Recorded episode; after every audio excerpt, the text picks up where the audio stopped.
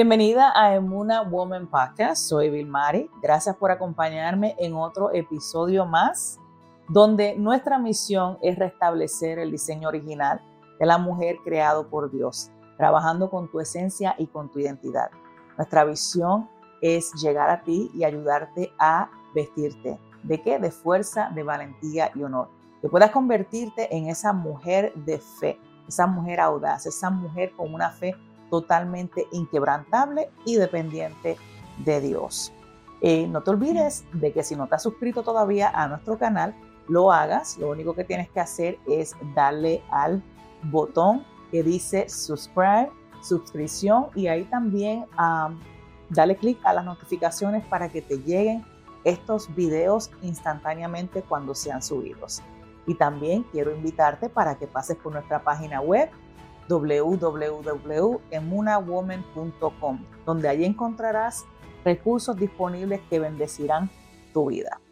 En el día de hoy tengo conmigo una invitada especial. Y yo siempre digo invitada especial porque obviamente todos son especiales para mí. Cada, cada invitado que ha tenido Emuna Woman Podcast ha sido de bendición. Hemos escuchado diferentes testimonios de vida que también nos han escrito personas que se han allegado a mí y me han dicho, Mari, estuvo tremendo el testimonio de, tal persona. Y realmente yo sé que esto es algo, esta temporada número dos es una temporada donde estamos lanzando testimonios, entrevistas, eh, gente que ha pasado por quizás lo que tú estás pasando hoy día y han sido transformados por el poder de Jesús y queremos compartirlo contigo para que sepas que no eres la única persona está pasando por esa situación y que sí hay esperanza, que sí hay esperanza. Así que quiero presentarle a alguien muy especial. El nombre de ella es Kani y Kani está conmigo en el día de hoy. Esta joven que ama a Dios. Kani, dinos un poquito de quién eres. Milmari, muchas gracias por la oportunidad. Le doy también las gracias a Dios. Eh, nací en Venezuela, eh, cuando tenía 18 años tomé el paso de fe de salir de Venezuela. Actualmente tengo 20 años y sí, como tú dices, soy una joven que ama a Dios y que entregarle su vida a Él fue lo mejor que me pudo pasar. Amén. Katie, quiero hacerte una pregunta para comenzar la entrevista de hoy con esta, con esta pregunta. Eh, ¿Qué fue lo más difícil que te tocó vivir a ti por falta de identidad? Bueno, la verdad pasé muchas cosas difíciles, pero eh, recuerdo que siempre estaba intentando buscar como identidad en cosas o personas. También desde que era chiquita siempre sentí que algo faltaba. Eh, y también tuve noviazgos donde sentía que ahí podía conseguir mi identidad, que mi identidad dependía de una persona y eso también me llevó a tener dependencia emocional y así fui creciendo y fui siempre eh, con las cosas que buscaba o con las personas que buscaba, siempre sufría porque definitivamente no tenía identidad.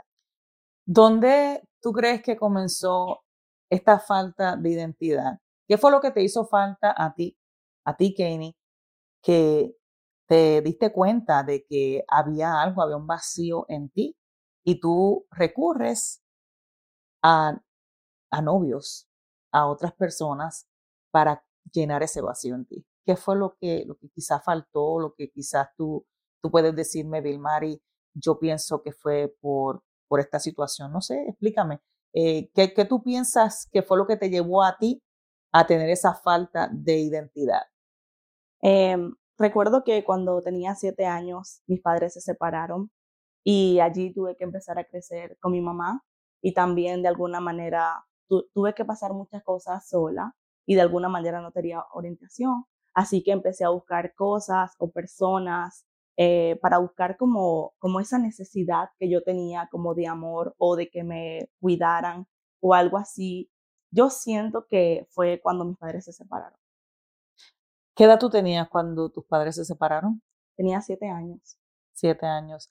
Y en ese momento que, que tú ves que hay una separación entre tus padres, ¿qué fue lo primero que tú experimentaste? Recuerdo que estaba llorando y sentía como que si mi vida se había acabado, en ese momento eso marcó mi vida para siempre. ¿Hablaste con, con tu mamá, hablaste con, con tu papá sobre esto o fue algo que te guardaste en tu corazón? Me lo guardé en mi corazón. Solo veía a mi mamá llorar y, y no sabía qué decir.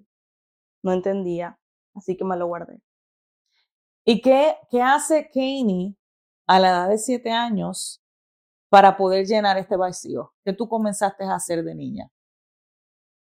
Recuerdo que empecé primero a ser rebelde eh, no quería ver a mi papá, eh, estaba callada, no, creo que lo que sentía lo reflejaba con comportarme mal. Eh, empecé a buscar amigos, cosas, amigas también, pero en el fondo nada me podía llenar. Y recuerdo que no quería ver a mi papá, pero mi mamá siempre me decía que no tenía la culpa, que cuando yo fuera grande lo iba a entender Así que mi mamá influyó mucho en que yo volviera a ver a mi papá porque yo no quería, estaba molesta. Entonces, a todas estas, tú le echas la culpa a tu papá de la separación entre él y tu mamá. De alguna manera, sí, porque eh, recuerdo que mi papá me decía, voy a irme, pero cuando seas grande tú lo vas a entender. Y yo le decía, no, papá, y me ponía a llorar. Entonces, cuando yo un día llego a mi casa con mi mamá y no hay nada de mi papá, yo dije, wow, mi papá lo hizo, se fue. Entonces sí, de alguna manera sentía que era su culpa, porque realmente no entendía nada. ¿Tú sentiste algún tipo de, de rechazo en ese momento? ¿Sentiste que, o sentiste más bien abandono por parte de tu papá? Me sentía abandonada, sentía que me había abandonado. Entonces, en ese momento, cuando tú sientes este abandono por parte de tu papá, ¿experimentaste más adelante como ese tipo de, de odio hacia tu papá? Creo que nunca lo odié, o al menos no lo sentía, pero sí sentía como algo en mi corazón por lo que había pasado, pero no sabía cómo expresarlo y tampoco nunca se lo dije. ¿Nunca se lo dijiste a tu papá? No. Entonces, ¿qué sucede más adelante en la vida de Kanye? Según fuiste creciendo, fueron pasaron los años, ¿qué comenzaste a experimentar? Bueno, recuerdo que cuando estaba bien joven tuve un novio eh, porque, porque yo quería. No, mi mamá me aconsejaba, mi mamá me decía cosas, pero yo estaba rebelde. Así que sentía que era necesario hacerlo y empecé a experimentar eso. Tuve un novio, ah, mi mamá se dio cuenta, no sabía qué hacer. ¿Qué edad tú tenías cuando tuviste el primer novio? Recuerdo que como 13 años. Okay. Cuando tú dices rebelde, eh, ¿cuál era tu comportamiento? O sea, ¿qué, tú hacías que tú te considerabas una, una jovencita rebelde? Mi mamá, por ejemplo, me decía cosas y yo no le obedecía, o yo pensaba que tenía razón en todo, o que yo lo estaba haciendo bien, pero no, pues esa era una de las razones por la que digo que me consideraba rebelde, porque pensé que lo estaba haciendo bien, pero no. Ahora sé que no lo estaba haciendo bien. Y en ese acto de, de rebeldía, tú tenías, me imagino que, que influencias de, de estas amistades, de, de otras amigas, amigos que te decían lo estás haciendo bien, o quizás había una persona, solamente una voz que tú escucharas que te dijera, Kenny, mira, piensa lo que estás haciendo, Kenny, estás, este, estás actuando mal, estás actuando rebelde. Eh, ¿Cuáles eran las voces que tú escuchabas a tu alrededor? Recuerdo que una vez alguien que era mayor que yo me dijo que, que lo estaba haciendo bien, que lo que yo estaba haciendo lo estaba haciendo bien y me dio muchos consejos que hoy sé que no eran buenos y yo seguí sus consejos. Eh, y luego esa persona le dijo a mi mamá, como que mira lo que ella está haciendo, pero realmente esa persona me dijo que lo hiciera. Wow. Ya, y yo nunca se lo dije a mi mamá. Mi mamá vino a donde mí, ella estaba molesta, estaba llorando, pero yo nunca les pude expresar que realmente fue a lo que me aconsejaron. Y yo a esa edad pensé que estaba bien. Kini, ¿en tu casa solamente eres tú y tu mamá o tú tienes más hermanos? Tengo tres hermanos. Tres hermanos. Vivía con dos hermanos y otros por parte de mi papá. Ok. Entonces, ¿ellos se daban cuenta también de, tu comportamiento? Sí, ellos también se daban cuenta. ¿Y te llamaban la atención? Sí, pero no era de la manera correcta. Ok. ¿Tú eres la más pequeña? Sí, yo soy la más pequeña. Ok. Entonces, eh, ¿qué tipo de comportamientos, además de la rebeldía, eh, tenías tú en esa edad como jovencita? ¿Te, creías que, que lo sabías todo y querías, ¿verdad? querías alcanzar el, mundo entero mm. y, ¿qué más hacía Kanye en ese, en ese, en esos, durante esa etapa? Recuerdo que estaba triste, me sentía siempre triste, como deprimida. Recuerdo que en un punto también cuando estaba en el colegio, no sé cómo se dice aquí, pero tenía como 14 años, me empecé a cortar mis brazos y sentía que el dolor de las cortadas me calmaban el dolor. Y lo hacía porque estaba deprimida todo el tiempo y ansiosa. En ese momento que tú comienzas a cortarte tus brazos, tú alcanzaste a hablar con alguien, con el novio que tenías, con alguna amistad, con, con tu mamá incluso. ¿Tú trataste de, de hablar con alguien en referente a esto?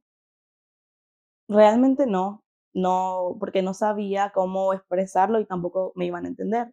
Lo iban a tomar de otra manera o que yo quería, ejemplo, como quitarme mi vida y que eso había que tener miedo. Mm. Pero recuerdo que, que alguien de mi familia se dio cuenta y mi mamá llegó una vez a mi colegio y me dijo, muéstrame tus brazos. Y yo le dije, no. Y me dijo, muéstramelo. Y yo, no, mamá. Y ella agarró mi brazo y vio que estaba muy cortada. Así que ella se desesperó y me dijo muchas cosas y estaba triste, asustada, por supuesto la entiendo. Así que tomaron la decisión de llevarme a un psicólogo, porque mi mamá tenía miedo que yo me quitara mi vida, me suicidara. Te pregunto, en este momento que tú estás cortándote los brazos y que tú acabas de mencionar que esto te ayudaba eh, tal vez con el dolor que estabas pasando. ¿Qué te lleva a ti a cortarte los brazos? ¿Tú lo viste en algún lugar? ¿Cómo fue que tú, que tú experimentaste esto por primera vez? Recuerdo que lo veía en mi colegio, otras muchachas lo hacían y como yo estaba triste, estaba pasando problemas en mi casa, también con el novio que tenía, porque por supuesto no era lo correcto, eh, no tenía la edad ni la madurez para eso. Así que yo solo hice lo que vi que ellas estaban haciendo y cuando lo hice, realmente no recuerdo muy bien cómo llegó a la idea, pero sí que veía a otras personas. Así que lo intenté. Recuerdo que en el baño de mi colegio. Esta otra, o sea que estas otras muchachas lo hacían frente a ti cuando lo hacían. Sí. ¿Tú llegaste a hacerlo frente a ellas o tú decidiste hacerlo a solas? No, yo lo hacía a solas. A solas. Y ¿Lo hacías todo el tiempo, todos los días? Eh, ¿Cómo era la rutina de esto que tú hacías? Recuerdo que solo lo hice como dos veces y también en mis piernas, pero solo fueron como dos veces una semana, eh, porque rápidamente mi mamá se dio cuenta. Entonces no pude hacerlo más. Okay. Y también ah, luego de que mi mamá habló conmigo y me dijo todo lo que me dijo, como que eso me llevó a reflexionar y recuerdo que fui al baño de mi casa y empecé a llorar y le dije a Dios, a pesar de que mi vida no le pertenecía, o sea, Él me creó, pero yo no lo había reconocido en mi corazón. Yo le dije que me perdonara y que yo no lo iba a hacer más, que se lo prometía que yo no me iba a volver a cortar. ¿Cuándo fue que paró este hábito, esta conducta de Kenny? ¿Cuando, cuando te llevan al psicólogo? Me llevaron al psicólogo y recuerdo que él dijo que tenía ansiedad y depresión Así que solo me envió unas pastillas, porque él dijo que con eso yo iba a dormir y iba a estar tranquila y que no iba a llegar a esos extremos de cortarme los brazos. Así que recuerdo que una prima me acompañó al psicólogo porque yo no quería que fuera mi mamá. Y recuerdo que el psicólogo me hacía preguntas y todo lo escribía en una hoja. Y luego llegó a la conclusión de que yo tenía ansiedad este, y depresión, como ya lo dije, mm. y me envió unas pastillas. ¿Cuánto tiempo tú estuviste eh, en el psicólogo, en ese tratamiento? Solo fue como una vez que fui y no quise ir más. Eh, terminé el tratamiento y ya paré en ese tiempo. Entonces, paraste de tomarte las pastillas. Sí. Okay. ¿Cuál fue tu próximo paso después de, de parar de tomar los medicamentos? Recuerdo que seguía triste, eh, y seguía experimentando cosas en mi colegio. Nunca llegué a hacer cosas como drogas o cosas así porque realmente a pesar de que no era cristiana, igualito era como que sentía que había algo diferente en mí. Y no hacía esas cosas, pero sí tuve otros noviazgos y en todos yo salía mal. Era como que yo le decía a Dios eh, que por qué si yo no era mala persona, yo no hacía cosas malas, siempre me hacían daño. No entendía qué era lo que necesitaba o, o cómo podía llenar ese vacío que tenía. Cuando tú mencionas daño, ¿qué tipo de daño eh, te hacían? O sea, ¿qué tú sentías con estas relaciones que tú tuviste con estos muchachos? Eh, ¿Sentías abandono nuevamente? ¿Qué tú sentías? ¿Por qué tú dices que te hacían daño? Realmente siempre ah, o me hablaban feo, me trataban no de la manera adecuada, me eran infieles ah, y siempre me abandonaban. Entonces, mm. definitivamente sí estaba el abandono ahí, en cada ah. etapa. Wow. Siempre. Entonces, lo que comenzó aquel día como abandono siguió el curso y pasaba en cada etapa, no importaba con quién tuviera la relación de noviazgo, ese abandono permanecía ahí. Exactamente. Pero tu mamá siempre estuvo a tu lado. Siempre. Mamá. ¿Y, y qué sucedió después de, de, de, todo esto, de todos estos noviazgos que tú tuviste? ¿A qué conclusión tú llegaste como persona? Bueno, eh, hubo un punto de mi vida donde me mudé con mi padre eh, por cosas que estaban sucediendo en casa de mi mamá y vi eso como una salida. Y también porque quería trabajar, porque ya había terminado la escuela. Así que me mudé con mi papá y, y luego conocí a un muchacho también. Y, pero al final volvió a pasar lo mismo. Otra vez no era de la manera correcta, que estaban pasando las cosas. Me seguía sintiendo triste. Eh, ni siquiera estar con mi papá me llenaba, porque siempre había algo ahí cuando yo me iba a mi habitación, como que siempre había un vacío que que siempre estaba, que siempre estaba, cuando iba a dormir, eh, siempre. Entonces, ¿en qué momento tú identificas que tú necesitabas un cambio urgente en tu vida? Lo descubrí cuando llegué aquí, hace casi dos años. ¿Qué, qué sucede durante ese transcurso antes de tú llegar aquí a Estados Unidos? Sucedieron muchísimas cosas. Eh, experimenté cosas que verdaderamente no lo esperaba. Mm. Para, a pesar de que tenía 19 años, eh, había cumplido 19 años, ah, empecé a experimentar cosas como de un adulto. Eso ah. fue fuerte. Ah, así que cuando llegué aquí, a Estados Unidos, em, seguía mal, como que no tenía un propósito, como que mi vida iba día a día. Era como que ahora estoy en Estados Unidos, pero ¿qué va a pasar conmigo? va a seguir todo el tiempo siendo lo mismo, un día, un día, un día, pero sin un propósito. Así que un día, eh, cuando llegué aquí, recuerdo que era un sábado y el domingo mi familia me invita a una iglesia. Y yo fui de una vez, porque en el proceso que pasé, yo le prometí a Dios que apenas me dejara llegar aquí, yo iba a entregarle mi vida. No sabía cómo, porque me crié en el catolicismo, es muy diferente cuando tú conoces la verdad. Entonces, em, cuando llegué ahí, estaba viendo todo y veía cómo adoraban a Dios y lo que hablaban. Y luego me preguntaron que si quería oración y que si quería aceptar a Jesús en mi corazón. Y así que yo dije que sí. Y, y tomé el paso de, de pasar. Eh, y luego Dios usa a una persona que me empieza a decir muchas cosas incluso de mi niñez, cosas que habían pasado en el proceso. Eh, y él me empezó a hablar como de, de mi identidad, que él me podía dar esa identidad que yo necesitaba, que ese vacío él lo quería llenar, eh, que él quería ser mi padre. Así que luego que empiece ese proceso, empecé como, a pesar de que todavía estaban pasando cosas fuertes en mi vida, ya sentía como que no me sentía tan sola, era como que Dios y yo, a pesar de, de, cualquier cosa que yo pudiera estar haciendo. ¿Y cuánto hace de, de este cambio en tu vida? ¿Cuándo surge este cambio? ¿Hace cuánto? hace un año o un poco más de un año que decidí entregarle mi vida a Jesús totalmente y dejar las cosas que a Dios no le agradan. Así que Dios empezó a transformar todo muy rápido en mí, empezó a sanar mi corazón, empezó a liberarme de cosas de mi infancia, de cosas que habían pasado, de abandono, de, todas de todas esas cosas y, y me dio mi identidad como su hija.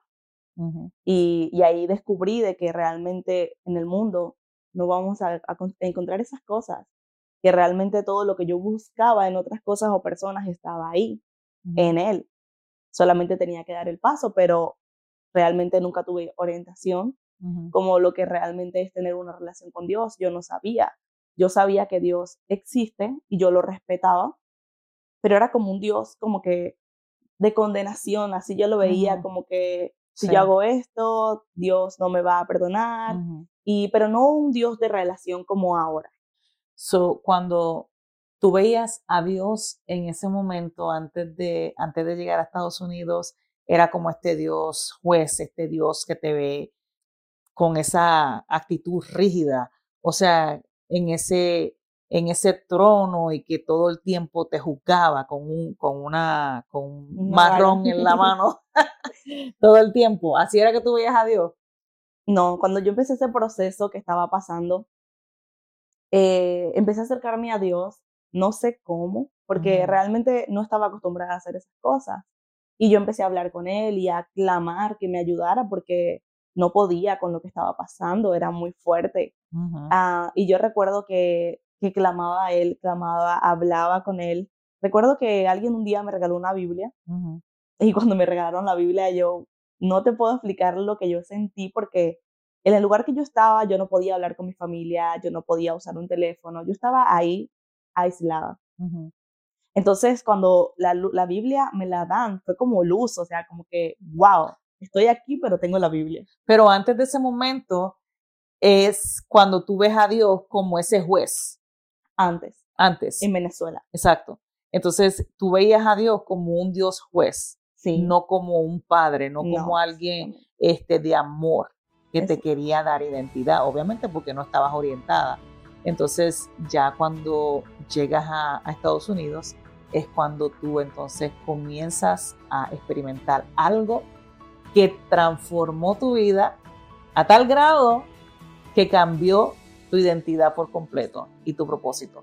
Pero se nos acabó el tiempo en este episodio. Si quieres conocer más del testimonio de Kenny, te invito a ver el próximo episodio, donde estaremos conversando con Kenny, iremos más profundo y le preguntaremos a Kenny qué pasó después de todo eso que ella pasó durante su proceso de Venezuela a Estados Unidos. Así que no te lo pierdas, sintonízanos Recuerda visitar nuestra página web y suscribirte al canal para que te lleguen los videos instantáneamente cada vez que subamos uno. Muchas bendiciones y hasta la próxima.